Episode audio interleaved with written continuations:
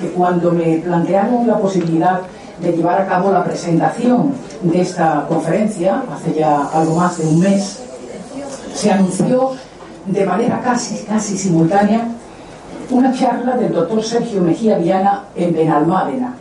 Con lo cual, y como habría hecho cualquiera en mi caso, eh, pues pensé que tenía una oportunidad de oro para eh, conocerle personalmente, para escucharle, para oírle, y que esta presentación pudiera ir más allá, un poquito más allá, de lo que suele ser pues la lectura pormenorizada de un currículo. No cabe duda de que hay que hacer es obligada referencia a, un currículum brillante, por otra parte, lo van ustedes a comprobar luego, porque es la carta de presentación de cualquier persona a quien no conozcamos, su currículum. Pero eh, hay otras cosas que se pueden decir del doctor y lo vamos a hacer. De todas formas, quiero ser muy breve porque aquí el protagonista es él. Pero empezaré diciendo que el doctor Sergio Mejía Viana nace en Medellín, Colombia, y realiza sus estudios de medicina en la universidad de esa ciudad. Su primer ejercicio como profesional de la medicina se desarrolla en zonas rurales, cercanas a su ciudad natal, en una época en la que el narcotráfico vivía la que tal vez podría calificarse como una de sus etapas más sangrientas y todos sabemos que las ha tenido terribles. Esto le va a dar la oportunidad, durísima oportunidad me atrevería a decir, de ver todo tipo de muertes y de situaciones de desgarro emocional, a veces en familias enteras. Pero también despierta en su interior una concepción de la medicina que va más allá del concepto ortodoxo de la misma. Y sin dejar de, de, ejercerla, se dedica simultáneamente, dedica simultáneamente una parte de su tiempo a investigar creencias religiosas, emociones, en suma, comportamientos humanos en lo que entendemos como situaciones límite con ese rico bagaje, con ese extraordinario conocimiento empírico, nunca mejor empleado el término, este padre de familia numerosa llega a España y se especializa en cardiología vía MIR por la Clínica Universitaria de Navarra, doctorándose también en medicina por esa misma universidad. Su tesis doctoral la realiza con pacientes trasplantados de corazón. Buena parte de su actividad clínica la dedica a la implantación de stent coronarios. Es autor y coautor de más de 100 publicaciones de carácter científico, especialista en flebología y desde hace tres años estudia medicina ortomolecular y toxicología clínica de metales. Esto sería, muy grosso modo, el currículum del doctor Sergio Mejía Viana. Pero siendo, como decía al principio, brillante y de reseña obligatoria, es, a mi juicio, casi más importante, o al menos tan importante como lo anterior, decir también que esos más de 20 años de ejercicio de la medicina más ortodoxa como cardiólogo no han impedido, no impiden una fortísima inquietud espiritual para investigar sobre la conexión espíritu-cuerpo y profundizar en las corrientes de medicina holística e integrativa denostadas muchas veces por voces supuestamente autorizadas. Tuve, como decía al principio, la oportunidad de escucharle recientemente y me gustaron no solo sus conocimientos o su extraordinaria erudición sobre el estrés, por ejemplo, que como todos sabemos ha sido definido, catalogado por la Organización Mundial de la Salud como una de las epidemias del siglo XXI. Me gustaron además, y especialmente, su tremenda sencillez y cercanía con las personas, virtudes de las que estoy segura podrían dar fe sus pacientes. Virtudes tan importantes como la propia cualificación profesional en la figura del médico. El médico. Ese ser en cuyas manos nos pone a veces la vida para algo tan grande como puede llegar a ser, incluso salvarnos la vida. Les garantizo que les va a gustar Sergio Mejía Viana.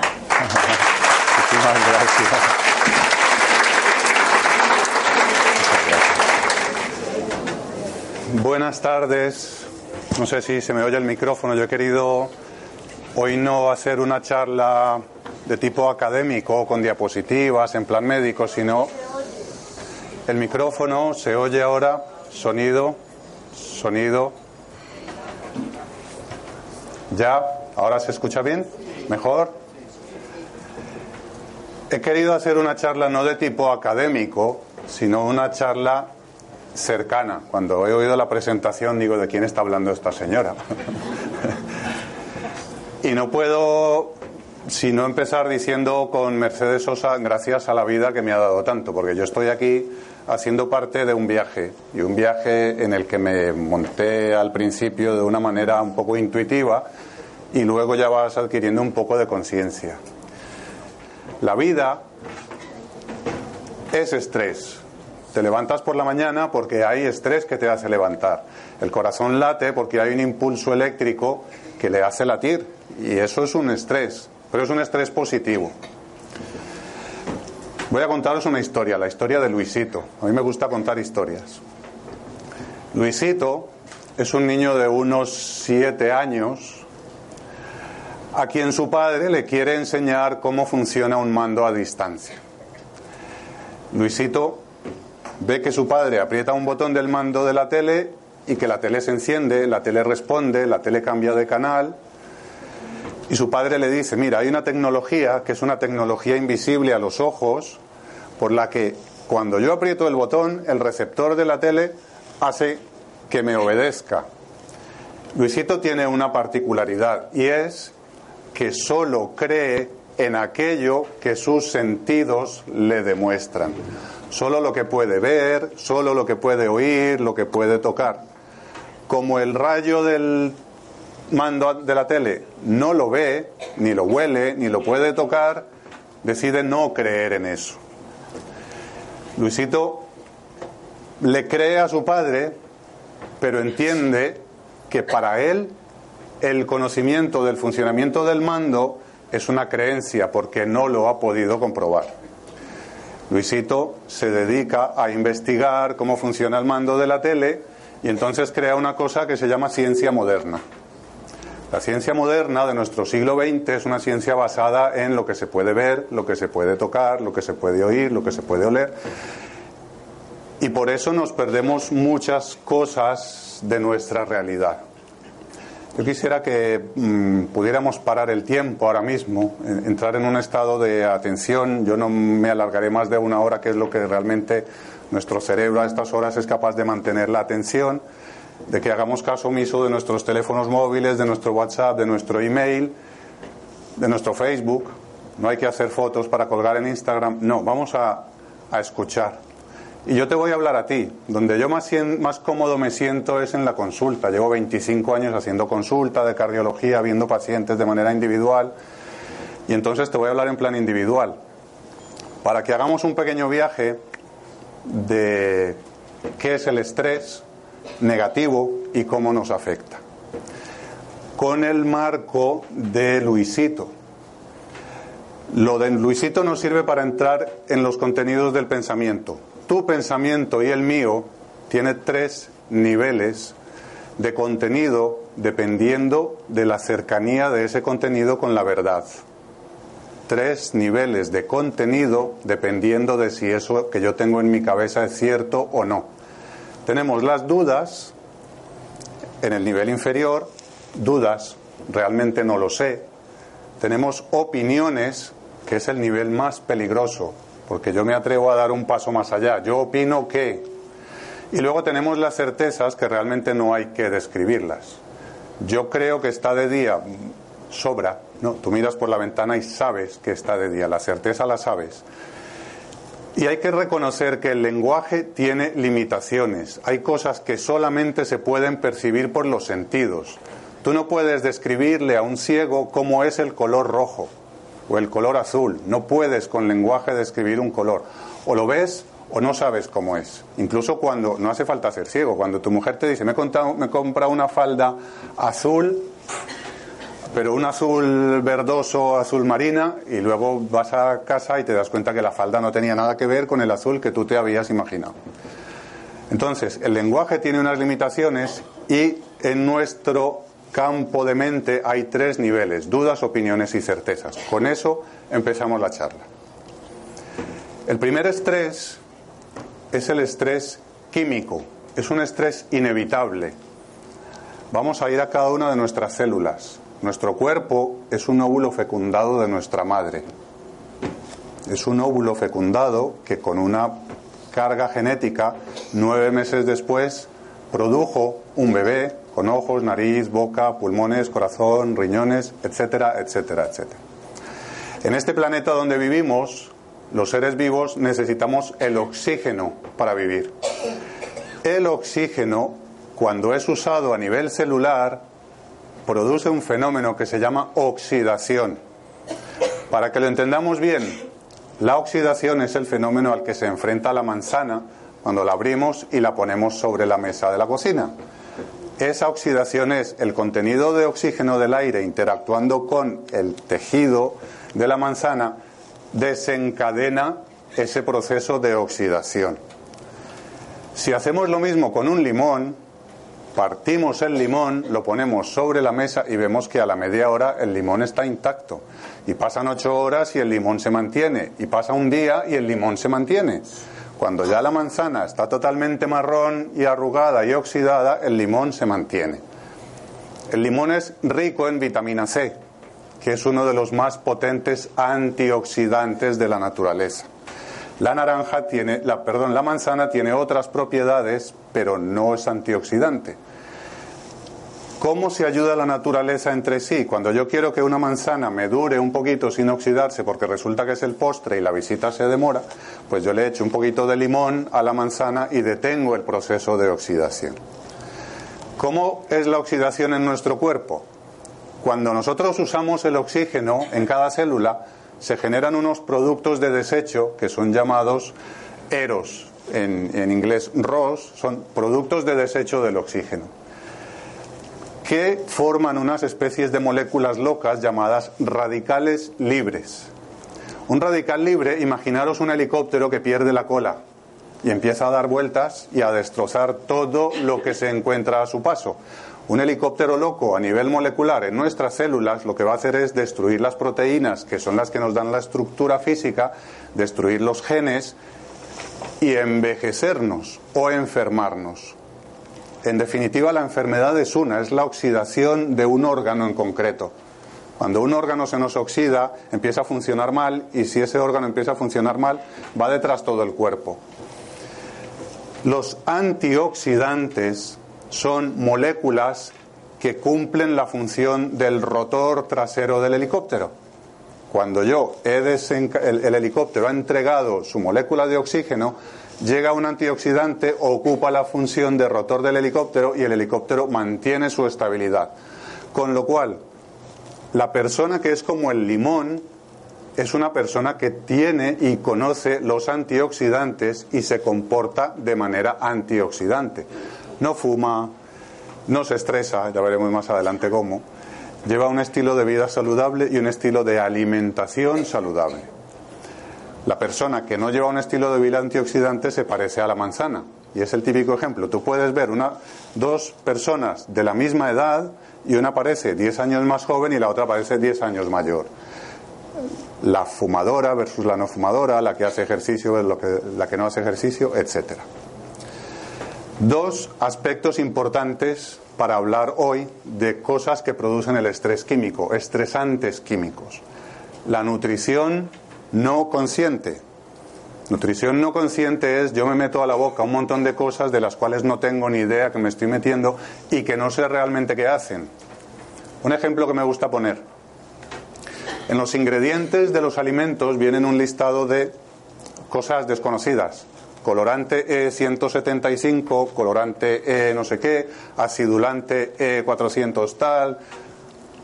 Si buscáis, hay un colorante, por poner un ejemplo, que es blanco, blanco, blanquísimo, y por eso lo usan en el queso, en los chicles blancos, en las pastillas blancas, todo lo que le quieran dar un color blanco en la industria alimenticia, le ponen el colorante E170 y algo, no recuerdo ahora exactamente.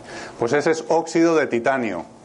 Vas a buscar qué hace el óxido de titanio en tu cuerpo y dice inhibe la captación de oxígeno por las células. Entonces la pregunta inicial es, ¿qué hago yo metiéndome óxido de titanio en mi cuerpo? Cuando tú dices queso, tienes que ir a los ingredientes y decir, oye, aquí hay más cosas. Y eso tiene que hacerse parte de nuestra cultura para evitar las enfermedades, porque nos estamos enfermando por habernos desconectado de la naturaleza y tomar como alimentos cosas que realmente no son alimentos y no son nutrientes. En segundo lugar, el ambiente. Estamos rodeados por metales pesados. Como cardiólogo, eh, llevo los últimos tres años de mi vida estudiando lo que se conoce como factores de riesgo atípicos. Todos sabemos que el colesterol, el tabaco, la diabetes, la hipertensión, la obesidad y la historia familiar son los factores de riesgo típicos para tener un infarto o para tener angina de pecho o enfermedad arterial obstructiva en alguna parte del cuerpo. Pero resulta que hay otros factores de los cuales casi nadie habla. Se nos ha dicho, por ejemplo, que el colesterol va por las, por las arterias tapando, tapándolas, creando obstrucciones aquí y allí, y resulta que en los últimos tres años, yo que me he puesto a estudiar, he encontrado que el colesterol no es una sustancia hidrosoluble, por lo cual no puede viajar libremente por la sangre. ¿Qué me está contando? Si vemos en la tele las arterias que las tapa el colesterol y luego el danacol baja el colesterol en un 10%. Pues realmente la arteriosclerosis es una enfermedad inflamatoria de la arteria. No tiene nada que ver con que la grasa vaya tapando las arterias. Al ser una enfermedad inflamatoria, eh, imaginaros una rodilla inflamada. Cuando habéis tenido una rodilla inflamada, un tobillo, el volumen de la rodilla adquiere dos o tres veces su valor normal Imaginaros una arteria de las del corazón cuyo diámetro son 3 milímetros que se inflama. Lo que hará esa arteria es obstruir el paso de la sangre y es una inflamación. Tenemos todavía mucho que avanzar y la medicina moderna, como es seguidora de la corriente de Luisito, hay muchas cosas que se pierde aún. Y estamos en un, en un paso interesante que incluye más la evolución de la tecnología que la evolución de la salud. Y por eso, aunque vivimos más años, la calidad de vida es peor que antes. Cuanto más bajo está el colesterol en la población, más incidencia de infartos hay. Eso me llevó a mí también como una pequeña campanada a decir, oye, hay que buscar más cosas. Los metales pesados. Los metales pesados están en el ambiente, y me voy a referir solamente a uno. Eh, el taller que yo doy dura cuatro horas porque cada uno de los aspectos merece una hora de consulta. El cadmio es un metal pesado que está en las baterías del móvil, por ejemplo. Níquel cadmio son las baterías de los móviles. Están las baterías de los coches y por eso las baterías tienen que ser dispuestas de una manera especial. No las podemos tirar en cualquier sitio porque son altamente contaminantes, básicamente por el níquel y el cadmio, que son metales pesados. Pues el cadmio está también en el humo del tabaco. El que fuma no tiene un problema con la nicotina, el que fuma tiene un problema de metales pesados. Cuando tú fumas no te estás metiendo ni colesterol, ni, ni azúcar, ni nada, estás metiendo humo. ¿Por qué al fumar se te tapan las arterias? Por el cadmio por el metal pesado, cadmio y un poquito de arsénico también, además de un montón de bobadas. El estrés es fruto del desconocimiento. Cuando no sabemos qué somos, quién somos, por qué estamos aquí, por qué me meto yo lo que me estoy metiendo, generamos estrés. Y el título de la charla es Desde el camino del estrés hacia la plena conciencia, es porque la conciencia plena hará que se acabe el estrés y que aprendamos a vivir una vida rica. En mi camino personal, el primer paso que di fue la dieta. Yo, como un cardiólogo al uso hace 5 o 6 años, pues tomaba pastillas para el colesterol, tomaba para la tensión, pesaba 15 kilos más, no hacía ejercicio, tenía insomnio y aceptaba, esa es la vida. Hasta que una naturópata de 75 años, que tiene tres tiendas de naturopatía, con 75 años, me dijo un día, ¿usted sabe lo que está haciendo con esas pastillas? A un cardiólogo decirle, ¿sabe lo que está haciendo con esas pastillas? Supone valor, el valor que dan los 75 años, ¿no? La, no vergüenza y decir, vi, vi, vi. Empecé un camino, empecé con la dieta y la dieta es fundamental. Vamos a pasar al siguiente capítulo. Retomaremos el tema de la dieta es fundamental más adelante cuando hablemos de la cuarta parte. El siguiente capítulo es el estrés físico.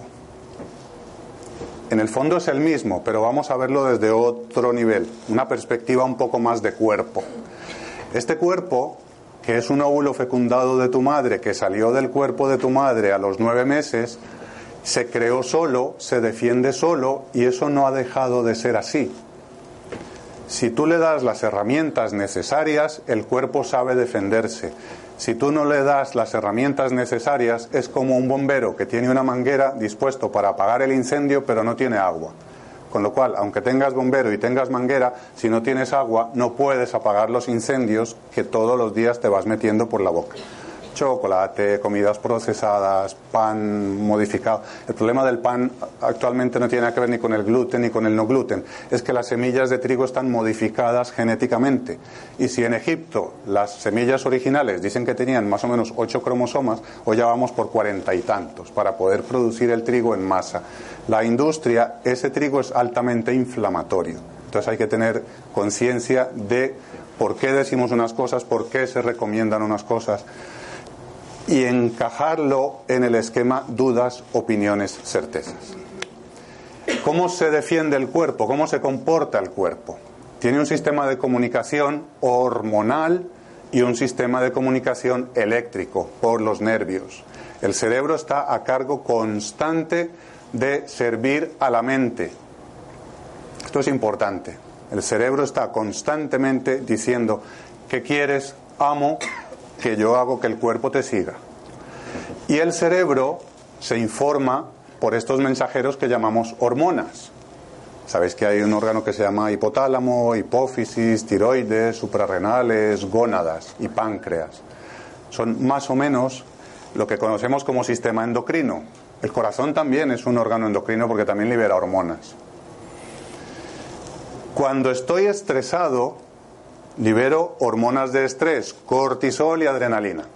¿Qué hace el cortisol y qué hace la adrenalina? Acelerar el pulso cardíaco, subir la tensión arterial, engordar. ¿Cómo que engordar? Sí, el cortisol, que es la hormona del estrés, dice, estamos bajo amenaza, hay que fomentar el escudo, que nos atacan.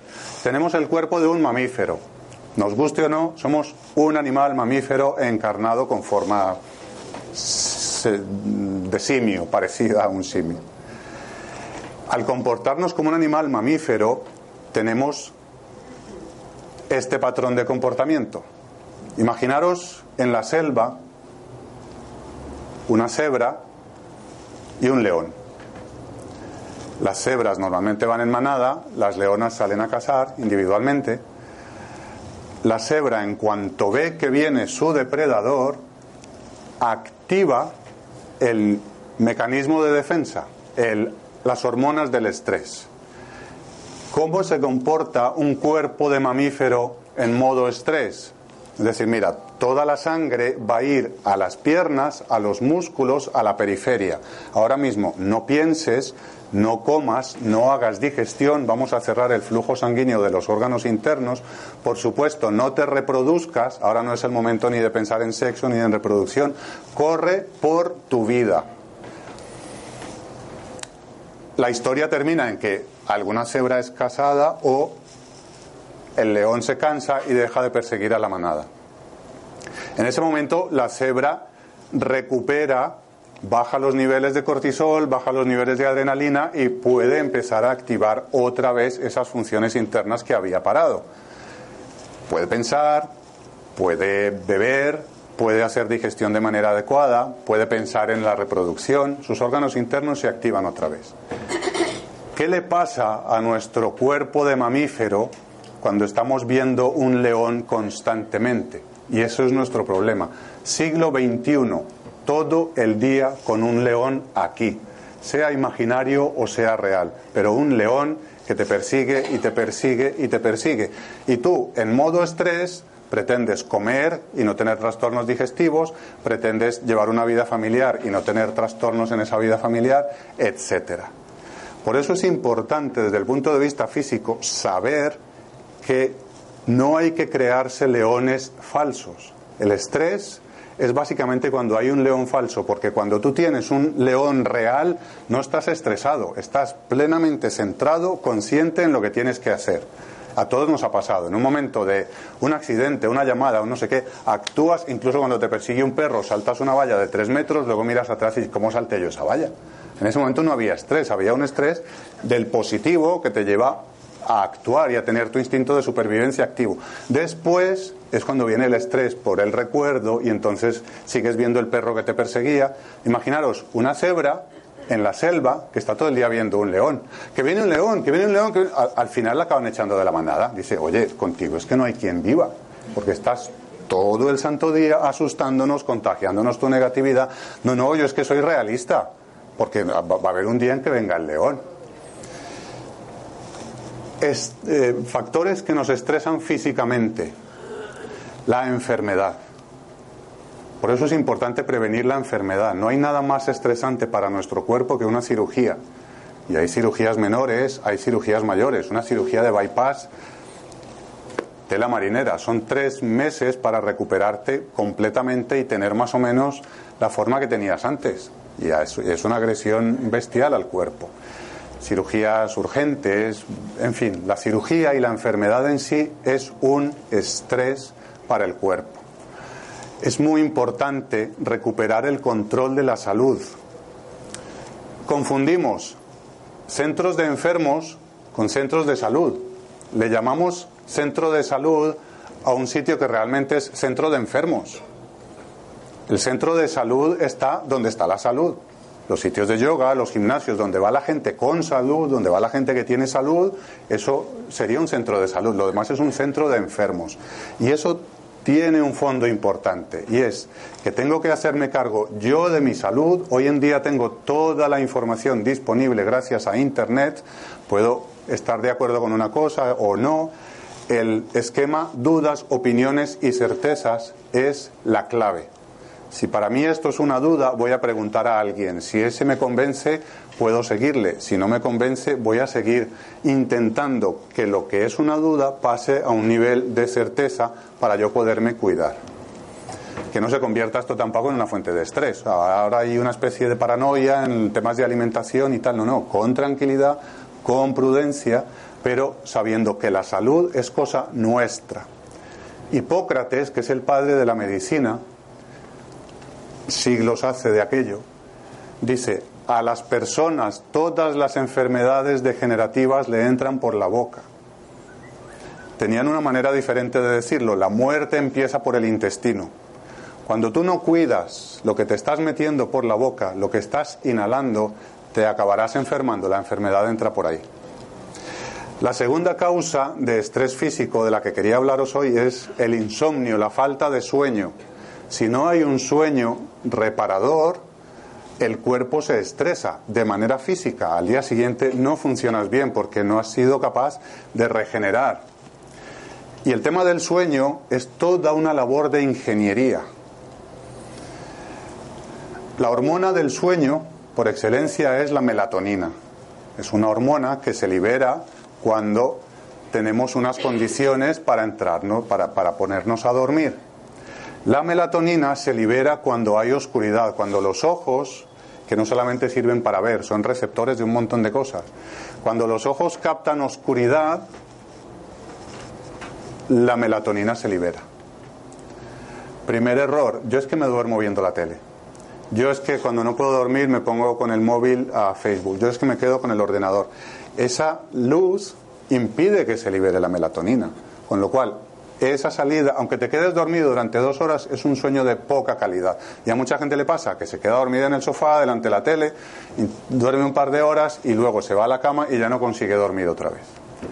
La temperatura de la sala donde vayas a dormir, de tu cuarto, tiene que estar adecuada. No se puede dormir ni con calor extremo ni con frío extremo.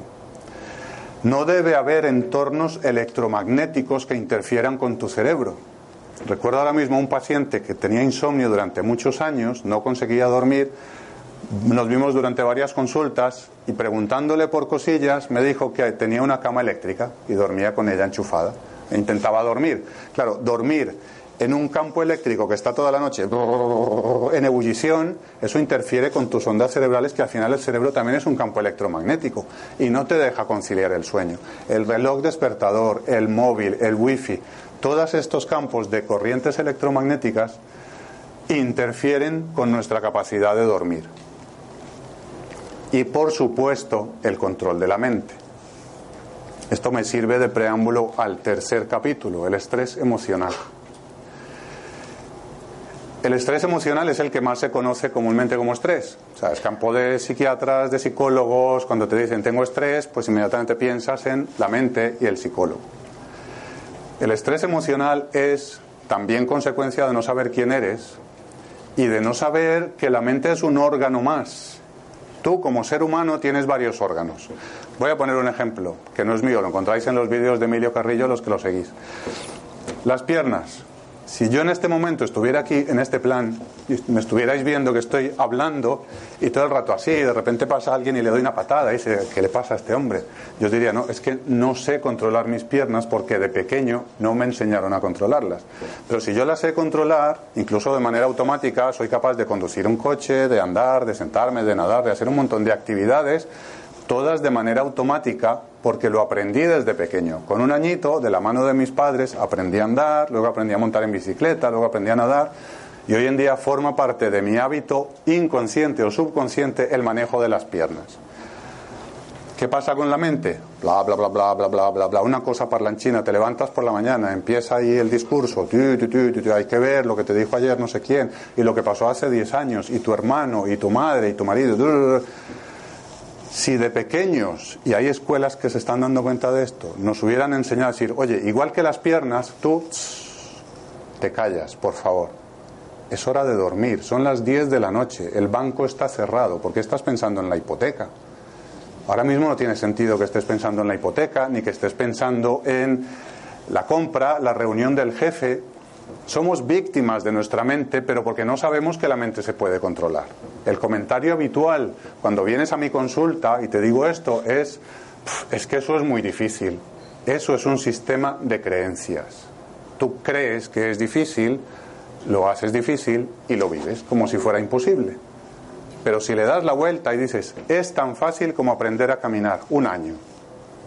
En un año en que yo digo, voy a elegir mis pensamientos, y voy a pensar solo aquello que quiero pensar.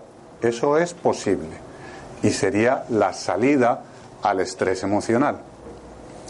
El concepto de tiempo. El tiempo es una medida.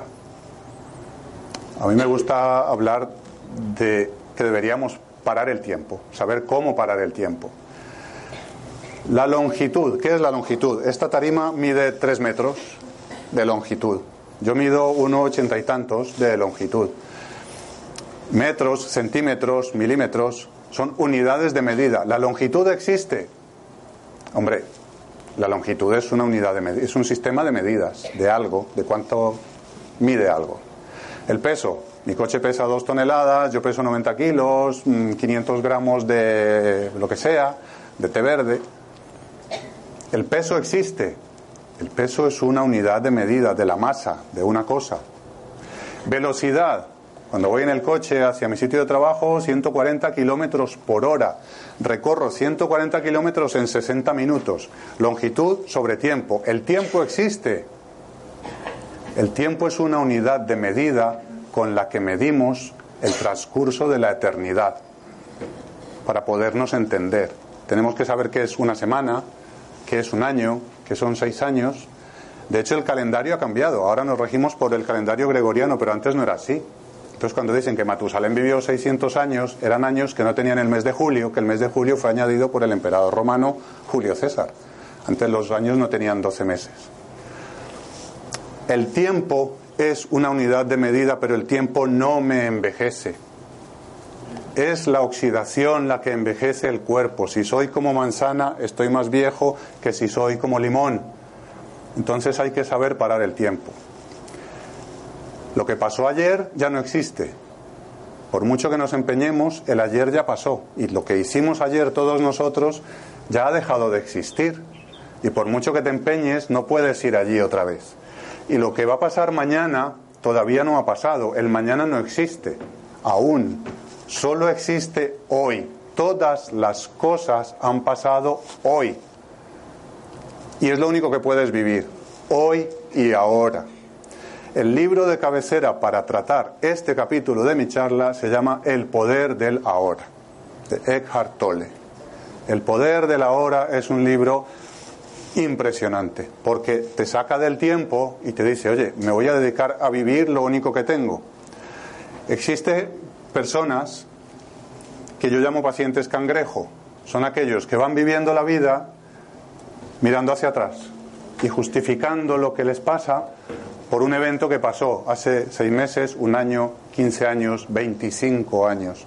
Y no consiguen desprenderse de eso. Una vez más, es inconsciencia de lo que somos. Cuando tú sabes lo que, lo que eres, esto deja de pasar y te dedicas a vivir el aquí y el ahora. Y cuando estás mirando hacia adelante y temiendo y diciendo que eres realista, realmente lo que hay ahí es miedo. Es el miedo a la vida que te hace pensar que lo que viene delante a lo mejor no es tan bueno como lo que ya pasó. Y aquello que dicen todo tiempo pasado fue mejor, no es verdad.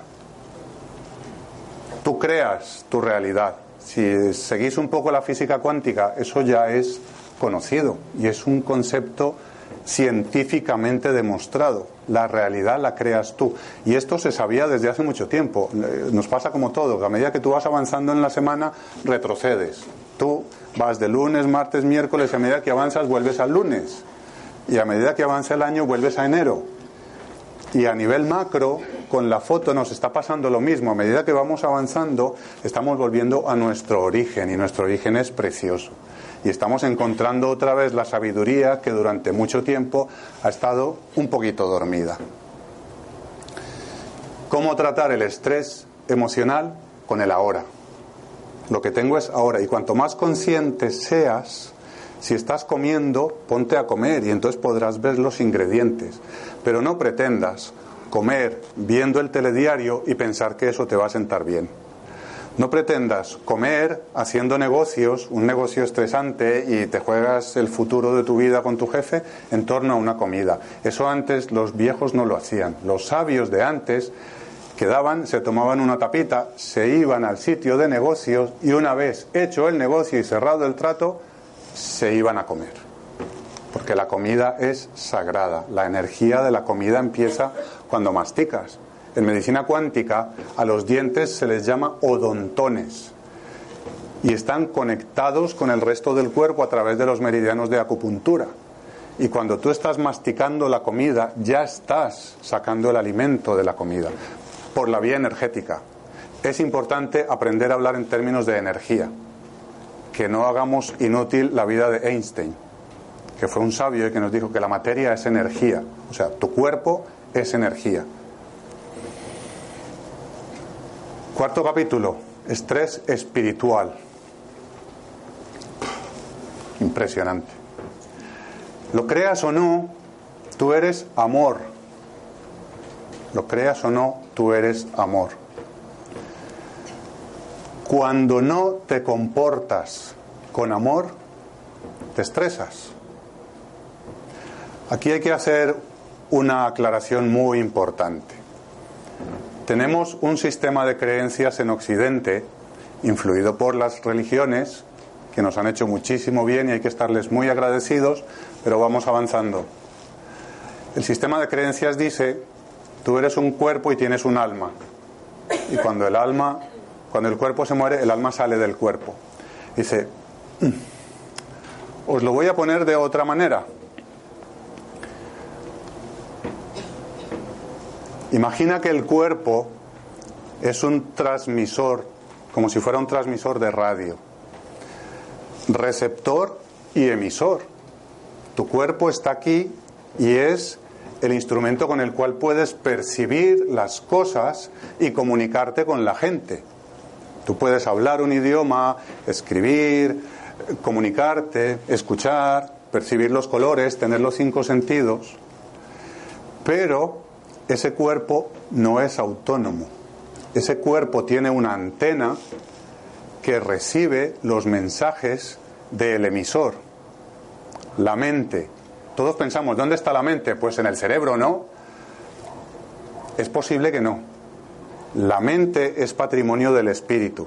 Y podríamos ver que el espíritu es una entidad que está fuera del cuerpo y que controla el cuerpo vía Bluetooth, si lo quieres llamar, por un sistema de comunicaciones que en la, antigua, en la antigüedad se conocía como los chakras.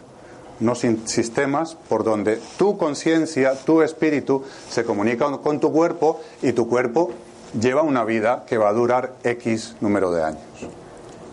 Si lo ves desde esa manera, podrías imaginar esto como si fuera un videojuego. Tú tienes un carácter concreto. Aquí está Sergio Mejía, cardiólogo, hombre, calvo, 52 años, viviendo una vida, jugando un juego, pero hay un tío, hay un ente en un sofá al lado de su papá o de su mamá, al lado de su creador, sitio que no ha dejado nunca con los mandos moviéndome y moviéndote a ti, a cada uno de ti. Cada uno de vosotros está sentado en un sofá muy cómodamente jugando esta vida. Si lo vemos desde esta manera, podremos entender que eso que para mí en su día fue tan traumático y que fue motivo de empezar una investigación, un pensamiento, intentar meter en el esquema de dudas, opiniones y certezas qué es la muerte. ¿Cómo puede un creador de la vida crear cosas que se mueren? Y no son comentarios de tipo religioso. ¿Cómo podemos, eh, esa cosa que llamamos energía, que me hace levantar por la mañana, llámalo Dios, llámalo fuente, llámalo como quieras, esa cosa, cómo puede crear cosas que mueren. Entonces me fui encontrando con mucha gente que lleva investigando este tema y con muchos pacientes que han tenido lo que se llama experiencias cercanas a la muerte.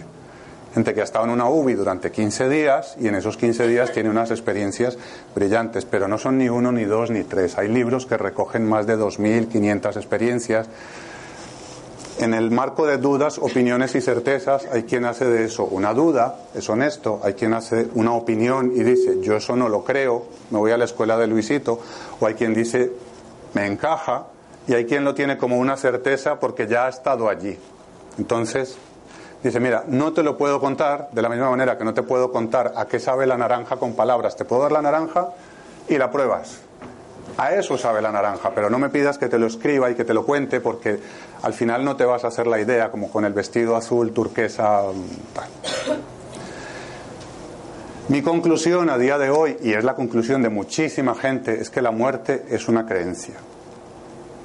La creencia en la muerte. Y es una fuente de miedo.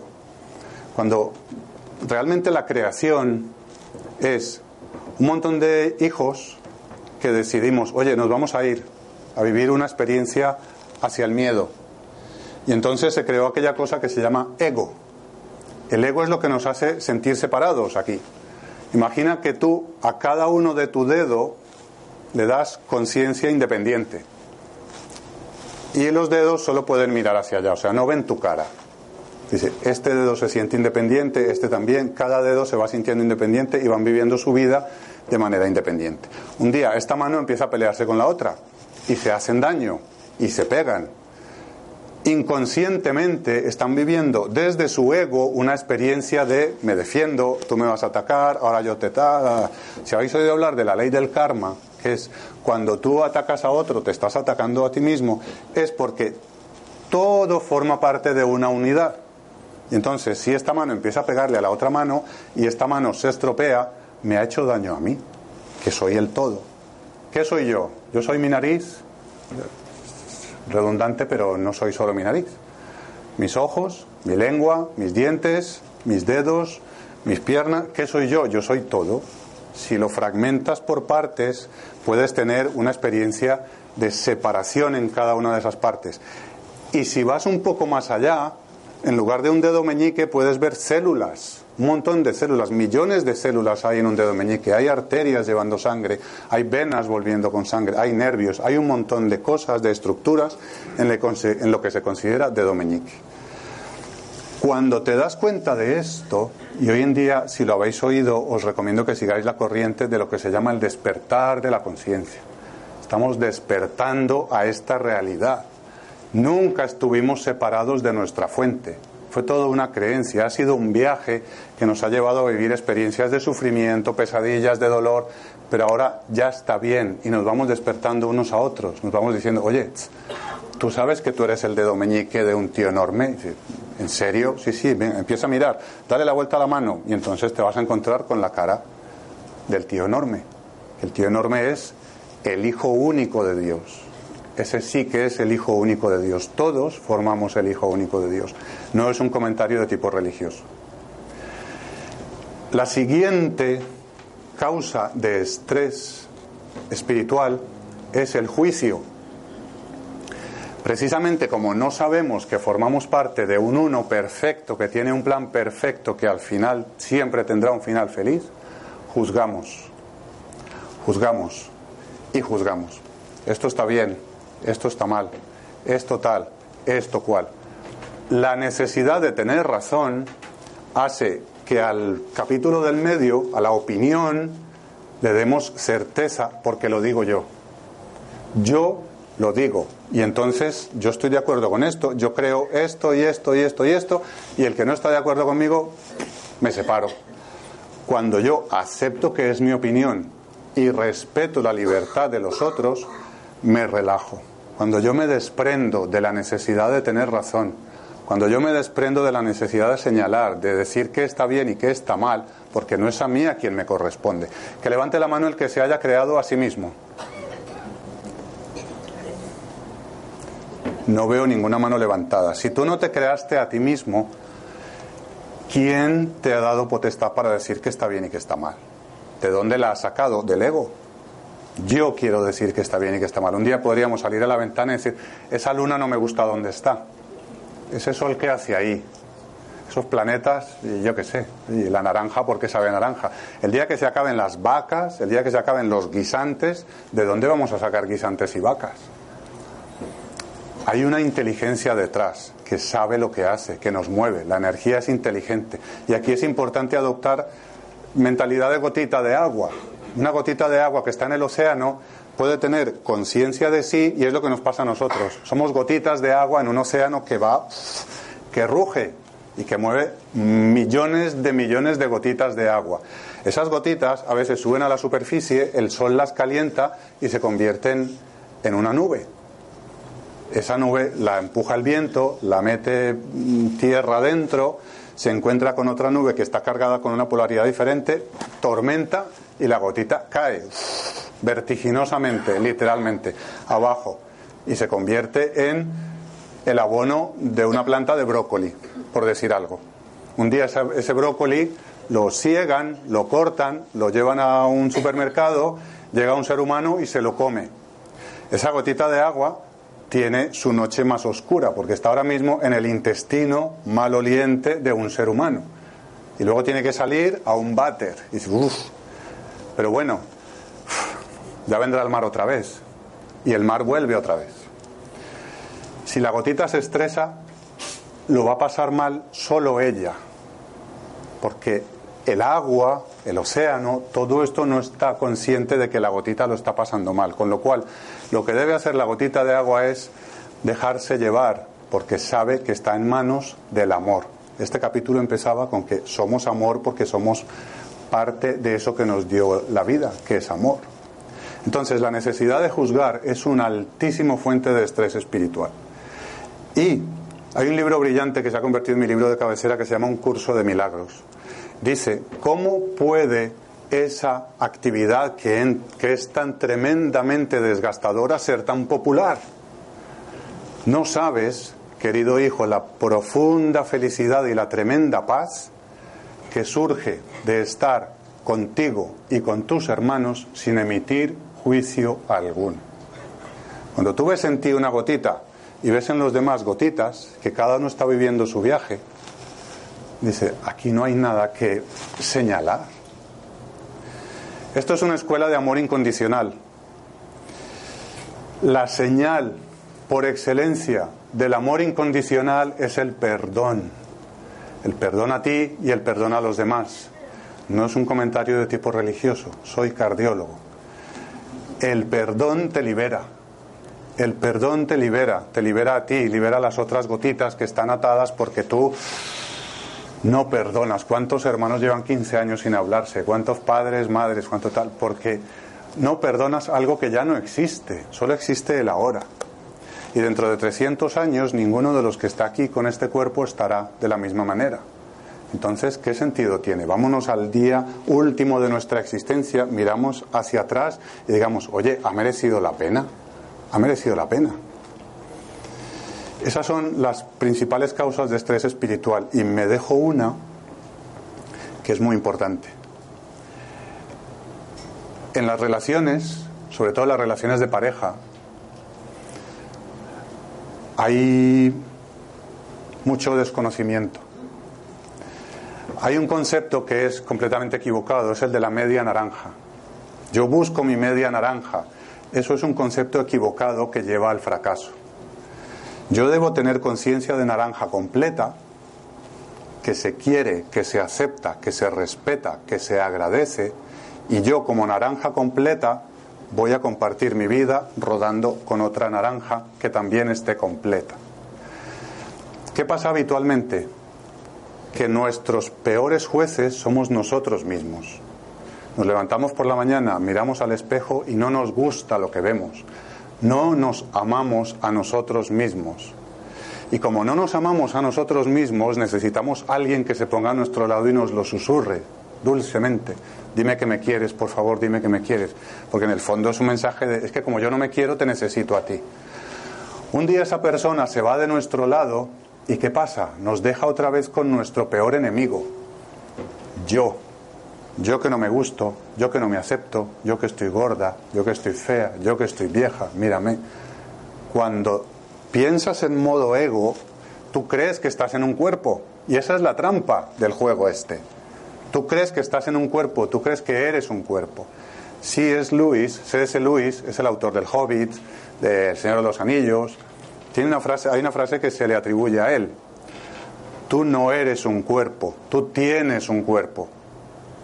Tú realmente eres un espíritu eterno, inmortal. ¿Qué problemas hay entonces? Aquí estamos viviendo una experiencia, vamos a vivirla, vamos a disfrutarla. La mejor manera de combatir el estrés espiritual es la conciencia de lo que eres. Y si eres un espíritu eterno e inmortal, capaz de todo, poco a poco te irás dando cuenta de que nada de lo que te preocupa tiene sentido. Lo que sí hay que hacer es limpiar el receptor. Si tu cuerpo no está limpio, si tu cuerpo no está adecuado para recibir las señales del espíritu, pues va a llegar un momento en que ya no consigas tener una señal clara y entonces vienen problemas. El, cerebro, cuando ahora hay mucha demencia porque estamos rodeados de metales pesados, de azúcar y de comidas procesadas, y nuestra antena está llena de basura, con lo cual las emisiones de nuestro ser, de quien realmente somos, pueden llegar distorsionadas y entonces, claro, es gente que está condenada a una muerte, pero después hay un más allá. Y había un antes. En el capítulo de estrés físico hay que hablar de la música. Hay música y hay música. Hay música sanadora, hay sonido bonito, hay música que te inspira y hay ruido. El ruido lo usan incluso para torturar prisioneros en Guantánamo. Dicen por ahí que el ruido puede usarse para manipulación, para controlar tus ondas, tu pensamiento.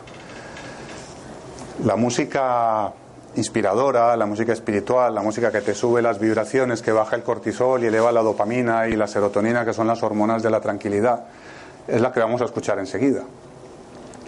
Él me acompaña, él es mi segundo hijo y vamos un poco este año, yo voy dando las charlas y él cierra la charla con una canción. Eh, Nico Mejía estaba estudiando Derecho, lo dejó porque sabía que su camino era cantar. Y a día de hoy es lo que hace. Os dejo con él, que posiblemente os dirá unas palabritas y luego os cantará alguna cosa. Y después, si tenéis alguna pregunta, la podemos atender.